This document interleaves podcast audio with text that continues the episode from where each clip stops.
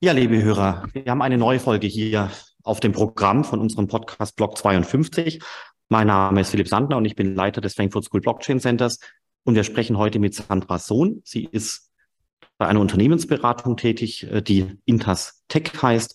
Da geht es um die Beratung von Kryptoassets und Digital Assets unter Finanzinstituten, Banken, Börsen und so weiter. Und wir sprechen gerade eben dann darüber, wo wir heute stehen bei der Adoption der Blockchain-Krypto-Technologien in der Finanzbranche.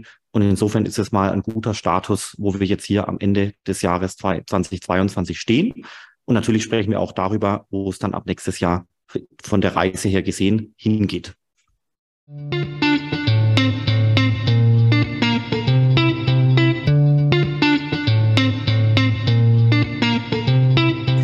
Ja, liebe Sandra, ich freue mich, dass wir heute hier sprechen können. Wir kennen uns ja schon eine ganze Weile.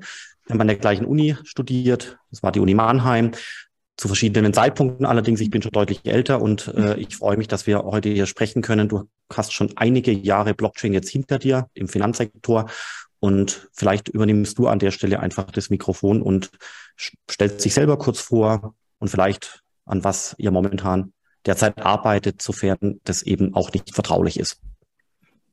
Perfekt. Äh, vielen lieben Dank, Philipp. Ich freue mich sehr, heute hier zu sein. Ähm, vielen Dank auch schon mal für die nette Intro.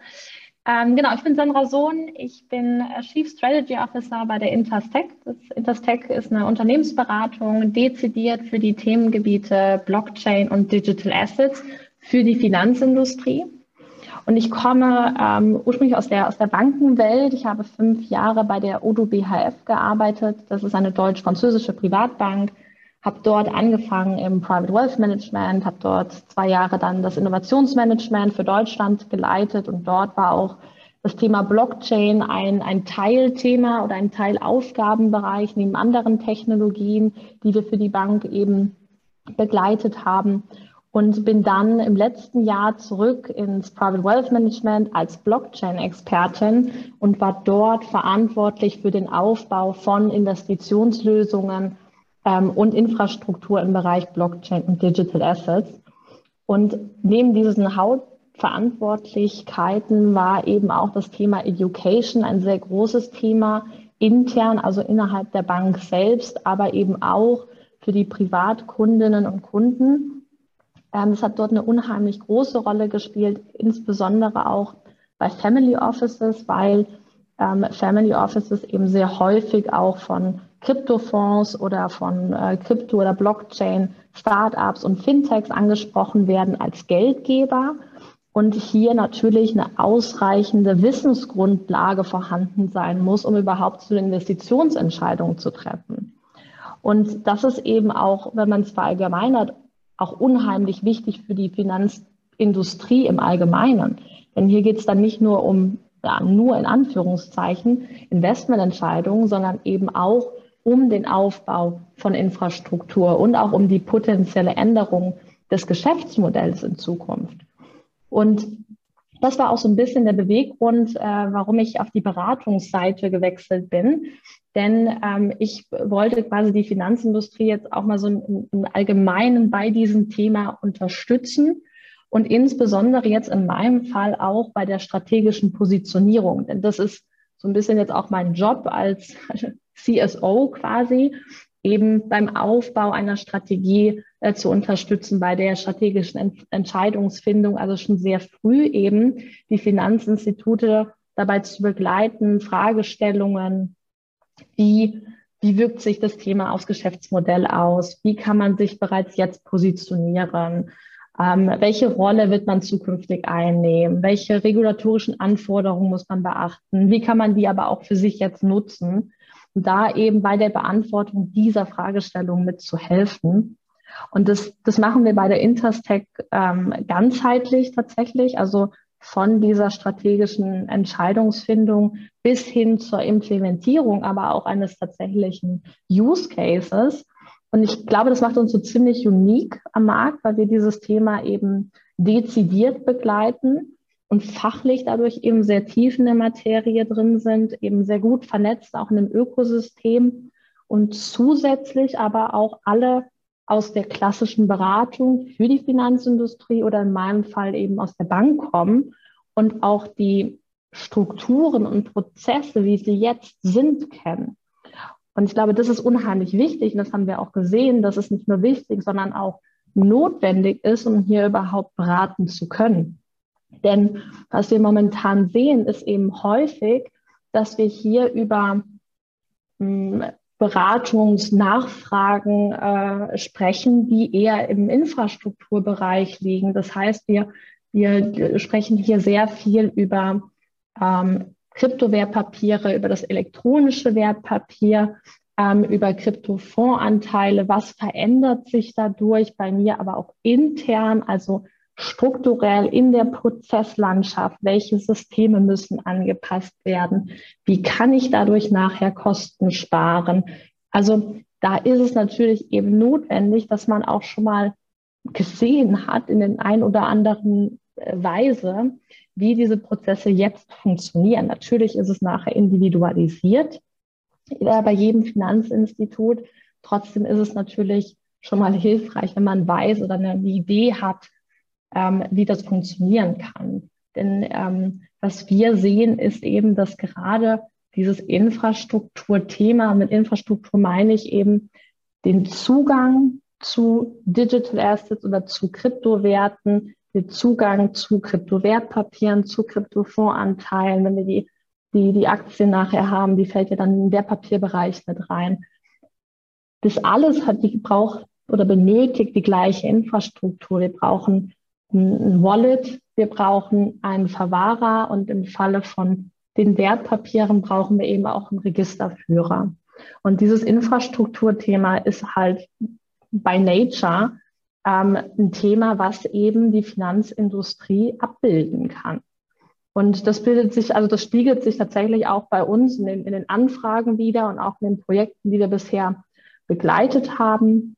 Da ging es eben auch sehr viel um das Thema Tokenisierung. Also wir sind wieder im Wertpapierbereich, Kryptofondsanteile, elektronische Fondsanteile und das ganze Plattformthema. Also wie kann ich das nachher auch abbilden? Wie kann man neue Vertriebskanäle anschließen? Wie kann ich interne Prozesse dadurch ähm, optimieren? Aber auch, wie kann ich neue Produkte aufbauen im äh, Kryptowertebereich tatsächlich? Also zum Beispiel ein Spezial-AIF mit Crypto-Exposure. So, und das sind so ein bisschen die Themen jetzt gerade gewesen oder auch im letzten Jahr, die ähm, oder im Laufe der letzten zwölf Monate, äh, die auf vermehrt aufgekommen sind äh, in dem Bereich. Okay, also das heißt aber auf gut Deutsch, dass sich dann durchaus einiges tut. Ähm, die Finanzindustrie ist nicht mehr kryptofeindlich. Früher gab es ja noch das Mantra, Blockchain ja, Krypto nein. Ja, das ist gar nicht so lange her, drei Jahre.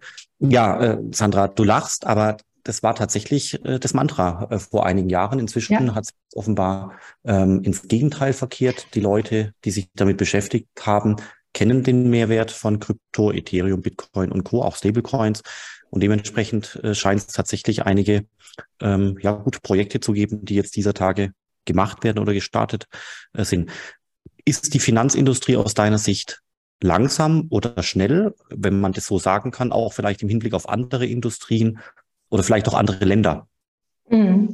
Also ähm, zu dem ersten Punkt, es ist sowohl als auch. Also wir sehen immer noch im Markt eben genau dieses Mantra. Also das, das gibt es natürlich immer noch. Das werden wir wahrscheinlich auch nicht so schnell loswerden, dass man immer noch, also manche stellen sich wirklich auch immer noch hin und da bin ich immer, tue ich mich immer schwer, dem das auch zu verübeln ähm, weil eben, da sind wir wieder bei dem Education-Thema, das vielleicht noch nicht ganz so, oder wir da noch nicht so ganz so weit sind, wie, wie wir vielleicht uns das wünschen würden, ähm, aber dass da immer noch sehr stark eben differenziert wird und man eben dann die Krypto-Wertpapier-Registerführung machen möchte, aber Krypto-Exposure in, in den Spezial-IEF immer noch No-Go wäre. Aber wir sehen eben, dass es da schon, also viele öffnen sich dem auch und äh, haben gemerkt, es ist ein wichtiges Thema und es wird nicht verschwinden. Ähm, das, das merken wir auf jeden Fall, dass es eher in diese Richtung geht. So und Finanzinstitute, die tun sich, glaube ich, auch also so ein bisschen schwer natürlich mit dem Thema. Das liegt, glaube ich, an verschiedenen Punkten. Ähm, das liegt einerseits, glaube ich, daran, dass man eben diese interne Expertise noch nicht richtig aufgebaut hat, ähm, um tatsächlich verschiedene Dinge bewerten zu können. Ähm, und man hat immer noch so ein bisschen eben, und da hilft der Markt natürlich nicht, diese ganzen Vorurteile, also genau das, was du gerade eben gesagt hast, dieses Mantra spielt dem einen oder anderen dann doch immer noch mal da rein. Ähm, aber alles im Allen ähm, sind wir, finde ich, es gibt so zwei Seiten. Also man kann sagen, es bewegt sich langsam, wenn wir das mal im Vergleich zur Regulierung sehen. Wir haben einen sehr klaren Rechtsrahmen. Also man hat ja relativ früh gerade in Deutschland angefangen, das Thema zu regulieren. Die BaFin ist rausgegangen, hat gesagt, was ist ein, ein Kryptowert? Ähm, wir haben eben äh, die Inhaberschuldverschreibung. Wir haben jetzt mittlerweile den, das Kryptofondsanteil, das Kryptowertpapier, das elektronische Wertpapier, die Register. Also ist alles relativ klar regulatorisch definiert und dafür äh, agiert die Finanzindustrie relativ langsam.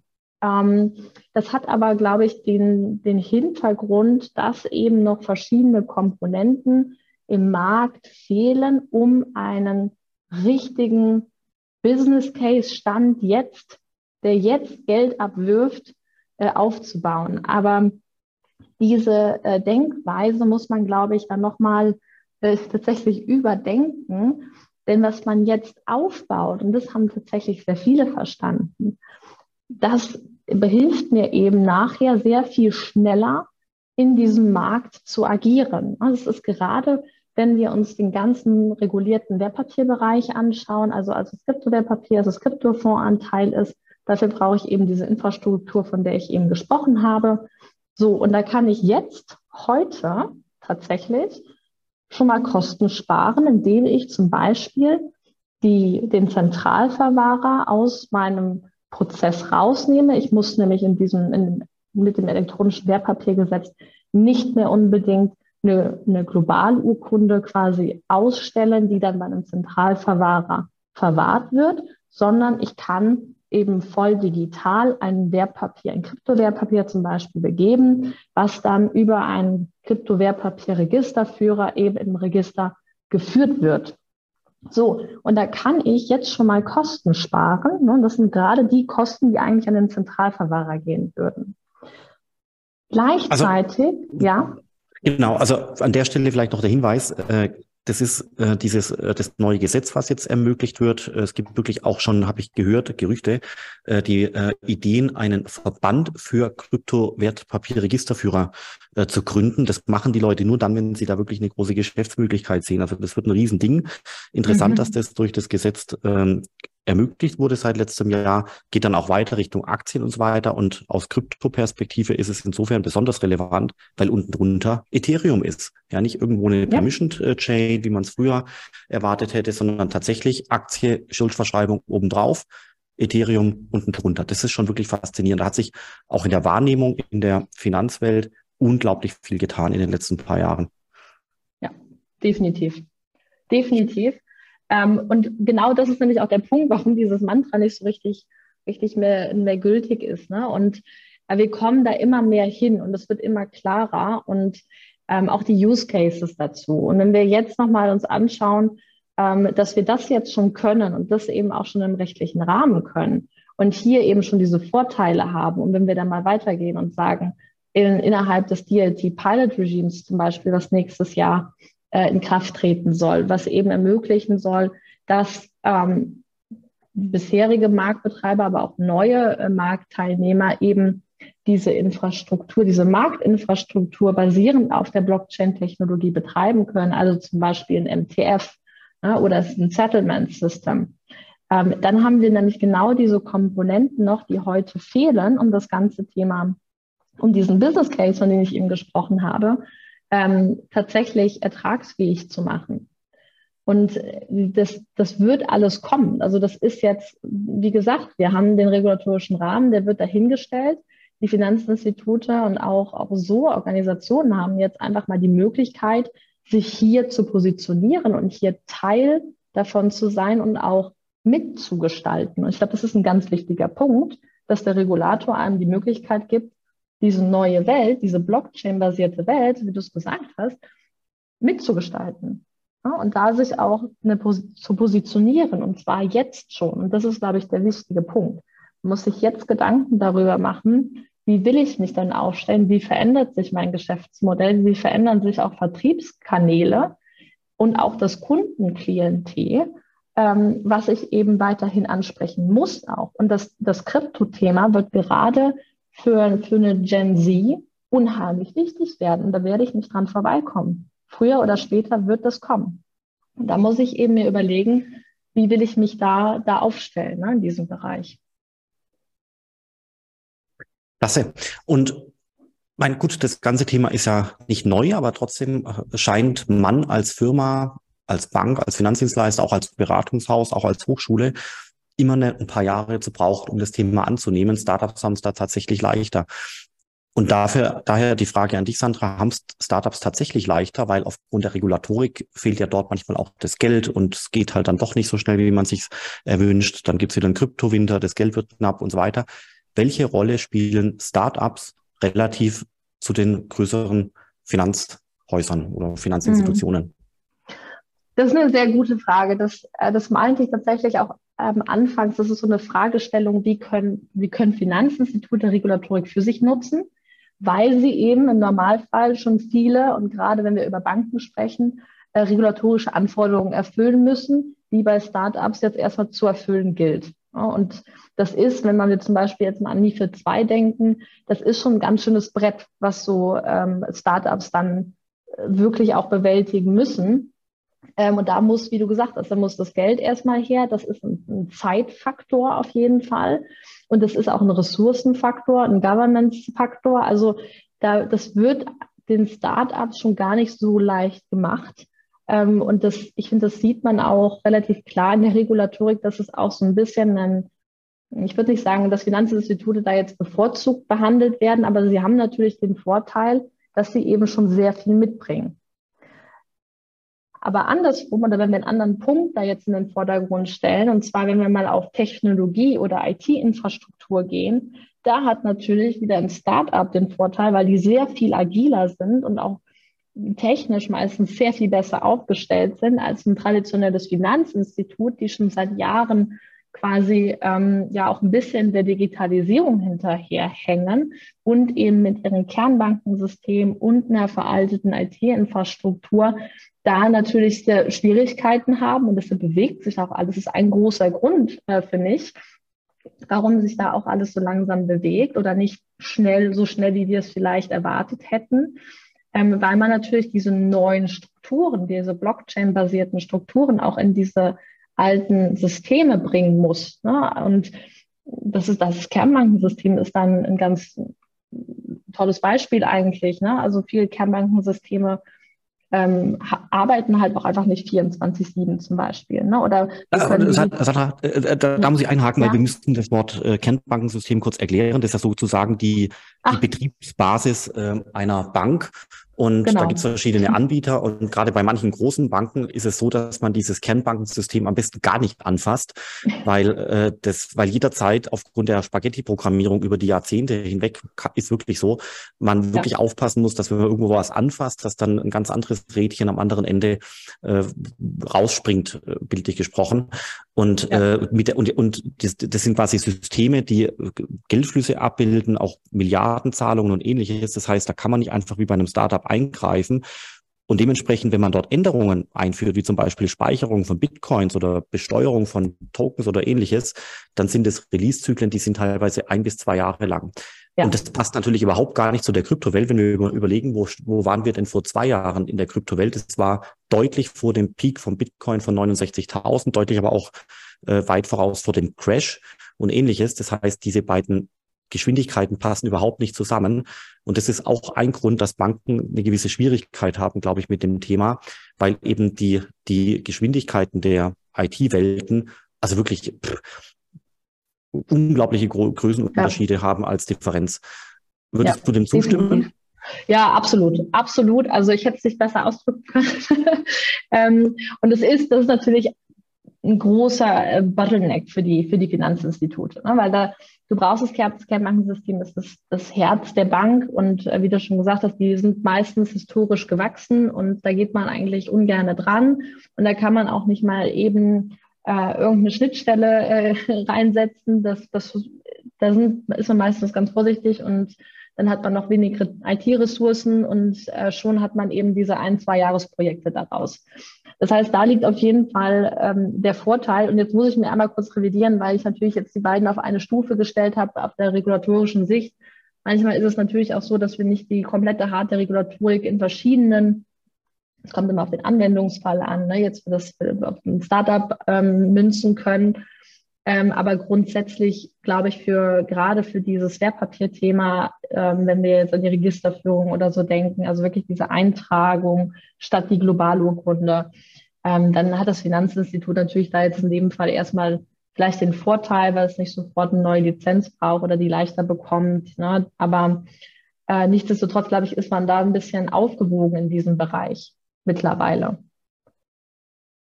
Ja, ich glaube, das ist tatsächlich so. Ähm, was wäre deine Extrapolation für die Zukunft? Ähm, du bist ja Mathematikerin, oder? Was war's? Ja, genau. Kryptografin oder Beides. Kryptografin? Beides, genau. Das heißt, das Wort Extrapolation kennst du besser als ich.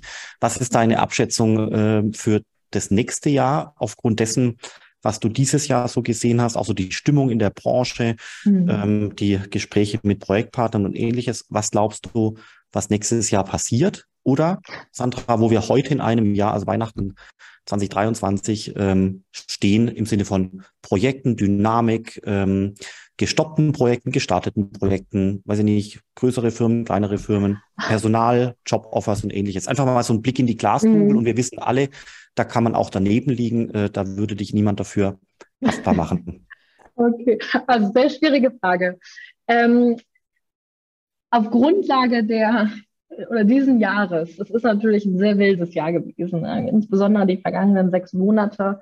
Ähm, ich glaube, da hätte letztes Jahr niemand mit rechnen können, was wir jetzt gesehen haben. Ähm, ich glaube, dass wir im nächsten Jahr tatsächlich jetzt noch nicht in den großen äh, Bullmarkt äh, rennen werden, wenn wir jetzt mal das, das Krypto-Thema betrachten.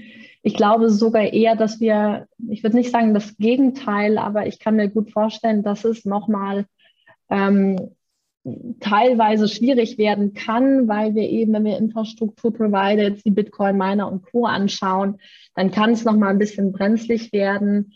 Ähm, nichts, was mir jetzt nachhaltig Sorgen bereitet, um ehrlich zu sein, weil ich glaube, das Thema ist absolut langfristig aufgestellt. Äh, trotzdem äh, kann auch noch mal ein bisschen was umpurzeln. Das ist so ein bisschen ja auch die Marktbereinigung.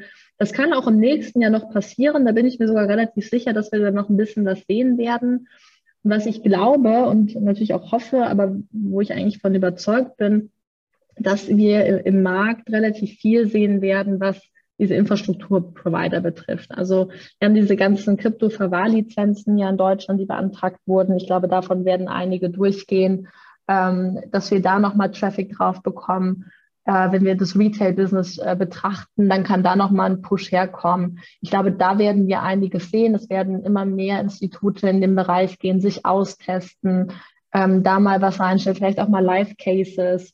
Und ich glaube, da wird sich, da wird sich in Deutschland schon eine, eine ganz gut, ich würde jetzt sagen, eine keine Landschaft vielleicht entwickeln, aber wir werden die Andeutung sehen. Also es wird konkreter werden. Wir werden, wir werden weit darüber hinausgehen, was wir 2018 gesehen haben mit diesen ganzen Proof of Concepts. Also ich bin ja ich würde es jetzt mal so einschätzen, dass wir nächstes Jahr soweit sind und da auch mal ähm, wirklich jemanden sehen, der da äh, voranschreitet und wirklich was äh, in den Markt reinwirft. Ähm, das ist so ein bisschen, also wie gesagt, alles andere wäre, also es ist jetzt auch schon Spekulation natürlich, also das war auch eine Frage. Ähm, aber ich auf der, auf der Basis von jetzt glaube ich, es wird noch ein bisschen was umkippen. Wir werden im Markt noch mal ein bisschen strugglen. Wir werden da jetzt noch nicht in den Bullrun reinlaufen.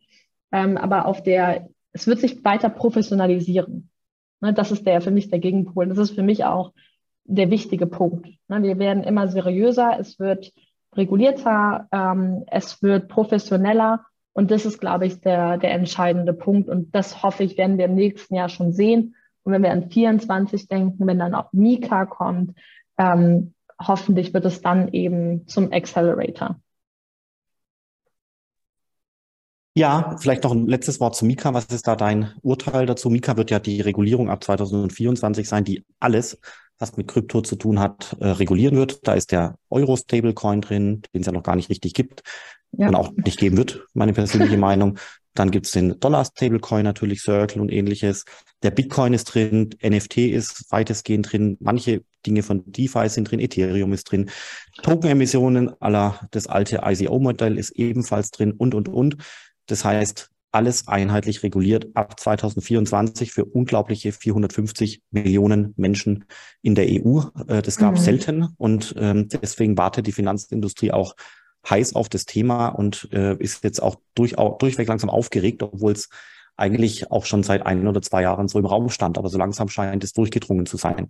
Was ist deine Meinung äh, zu der Mika und was wird das verändern zum Guten wie zum Schlechten?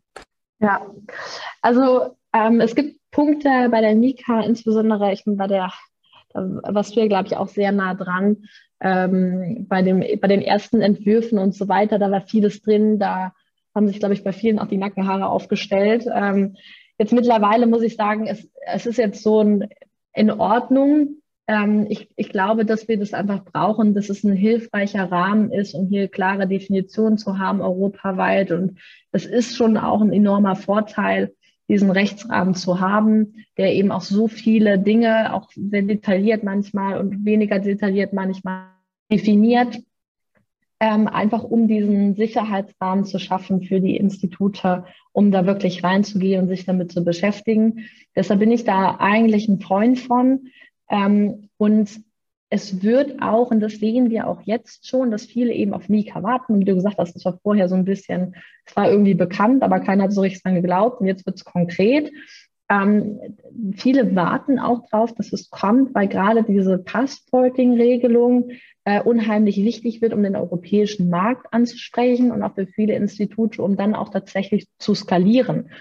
Und ich glaube, dass wir gerade dann äh, viele sehen werden, die da reinkommen, die sich vielleicht jetzt schon mal hier, und das ist auch so ein bisschen ein Case, jetzt schon mal in Deutschland diese Krypto-Verwahrlizenz zum Beispiel oder die Erlaubnis zu holen, um die dann nachher in einem vereinfachten Verfahren in andere europäische Länder äh, passporten zu können und dort dann auch das Geschäft anzubieten. Das verändert für viele eben den Business Case. Und deshalb glaube ich, dass das ähm, wirklich auch ein Accelerator sein kann, weil ich eben A, diesen Rechtsrahmen habe, einen europäischen Kontext, ich habe endlich mal eine Vereinheitlichung und B, ähm, habe ich eben auch die Möglichkeit, das Geschäftsmodell, was ich mir vielleicht in einem Land aufbaue, dann ähm, zu skalieren. Und ich glaube, das kann kann unheimlich hilfreich sein für die Finanzindustrie. Man, ich weiß nicht wie, aber man wird wahrscheinlich dann in den ein oder anderen Fällen, wenn man es mal dann stehen hat, nochmal nacharbeiten müssen. Da wird es bestimmt nochmal auch ähm, ähnliche Regulierungen oder Erweiterungen geben, die dann verschiedene Dinge nochmal genauer definieren müssen. Ja, das denke ich auch. Deswegen wurde ja auch schon zu Recht äh, von der DeFi oder ja gut, Mika 2.0 äh, schwadroniert. Äh, das ja. kam von der äh, Christine Lagarde, ihrer Zeichens ja die Präsidentin der EZB. Ähm, und skurrilerweise wurde ja mehr oder weniger zeitgleich äh, ein Artikel von der EZB publiziert, wonach es hieß, dass man eigentlich Krypto gar nicht regulieren sollte, weil man es dadurch legitimiert also gut, die Meinung kann man nachvollziehen, aber es macht natürlich überhaupt gar keinen Sinn, dass die EZB sowas von sich gibt. Äh, das sage ich jetzt, gell? Nicht du, Sandra, ja, aber ich okay. es macht überhaupt gar keinen Sinn, dass die EZB sowas sagt, weil sie ja natürlich an der Mika-Regulierung mit beteiligt war im Entstehen der letzten Jahre, ja. weil wir erinnern uns, die Mika-Regulierung ist eine Antwort auf äh, Facebooks Projekt Libra. Und zu ja. sagen, wir sollten es vielleicht gar nicht regulieren und gleichzeitig ähm, war man selbst jahrelang beteiligt an der Regulierung und hat die Regulierung auf den Weg gebracht und äh, hat auch das Schiffchen quasi ins Wasser gesetzt, was jetzt auch unweigerlich 2024 über die Ziellinie geht. Also die Mika tritt dran in Kraft ist schon ehrlich gesagt eine Ungeheuerlichkeit, wenn man es sich so überlegt. Das, das schlägt einfach hinsichtlich der Glaubwürdigkeit der EZB weiterhin äh, den Boden aus, äh, nach den ganzen äh, komplett fehlerhaften Inflationsprognosen. Äh, in dem Lichte kann man auch sehen, dass ja die EZB vor zwei Wochen gesagt hatte, per Blogartikel, dass das derzeitige äh, Bitcoin-Handelsvolumen und ähnliches sowas zu sein scheint, wie das letzte Aufbäumen, bevor der Bitcoin dann in die Irrelevanz verschwindet. Mhm. Sandra, was denkst du, wenn du sowas liest? Ja, also da kriege ich auch Gänsehaut. Das ist mittlerweile, ähm, ich werde, das, das bist du ja bestimmt auch, äh, Philipp, ich bist ja auch jedes Jahr gefragt, ob das Krypto-Thema jetzt tot ist. Ähm, und ich weiß nicht, also das, das geht mittlerweile an einem vorbei so ein bisschen. Ähm, aber deshalb glaube ich, dass was mir immer in den Kopf schießt, wenn ich das höre oder wenn ich diese Fragen gestellt bekomme, da müssen wir noch echt viel Education-Arbeit leisten. Also wirklich die Leute aufklären darüber, ähm, damit das aufhört, äh, diese, diese Aussagen.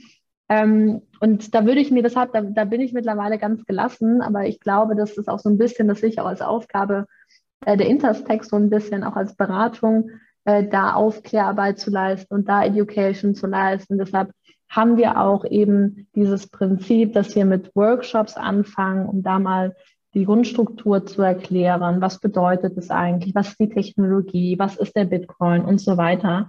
Und ich glaube, dass wenn die Leute wirklich mal gut erklärt bekommen haben, was es ist, dass dann auch schnell revidiert wird das ist halt jetzt der nächste Kapitolwinter. Das so sehe äh, auch. Ich, äh, jetzt müssen wir einfach ja. schauen, dass das Jahr ordentlich äh, vorübergeht, dass genau. jetzt nicht noch genau. irgendwas anderes äh, implodiert und ähm, dann geht's ab 2023 wieder los. Wir sind ja gefühlt am Boden und von dem Boden geht's natürlich immer aufwärts.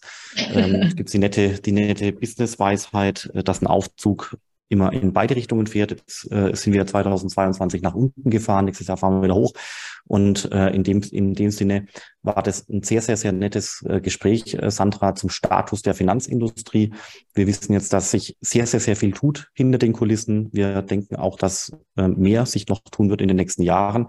Insofern vielen Dank und gerne noch ein Schlusswort sagen, äh, wenn du magst. Ansonsten wünsche ich allen Hörern da draußen schon mal einen wunderbaren Tag. Aber gerne noch ein Schlusswort sprechen, Sandra. Ja, perfekt. Ja, vielen, vielen Dank, Philipp, äh, erstmal für das, für das nette Gespräch. Habe hab mich sehr gefreut. Und ja, mein, mein Schlusswort ist eigentlich, ähm, die Zeit ist jetzt, also ähm, für alles Mögliche eigentlich äh, in diesem Bereich. Man muss sich jetzt damit beschäftigen und nicht warten, ähm, bis es alle anderen tun. Wir haben einen tollen Rahmen dafür. Ähm, wir haben gute Gelegenheiten und ähm, sind, glaube ich, auch so weit, dass wir das jetzt Ganze auch zusammen ähm, professionalisieren können und weiter voranbringen.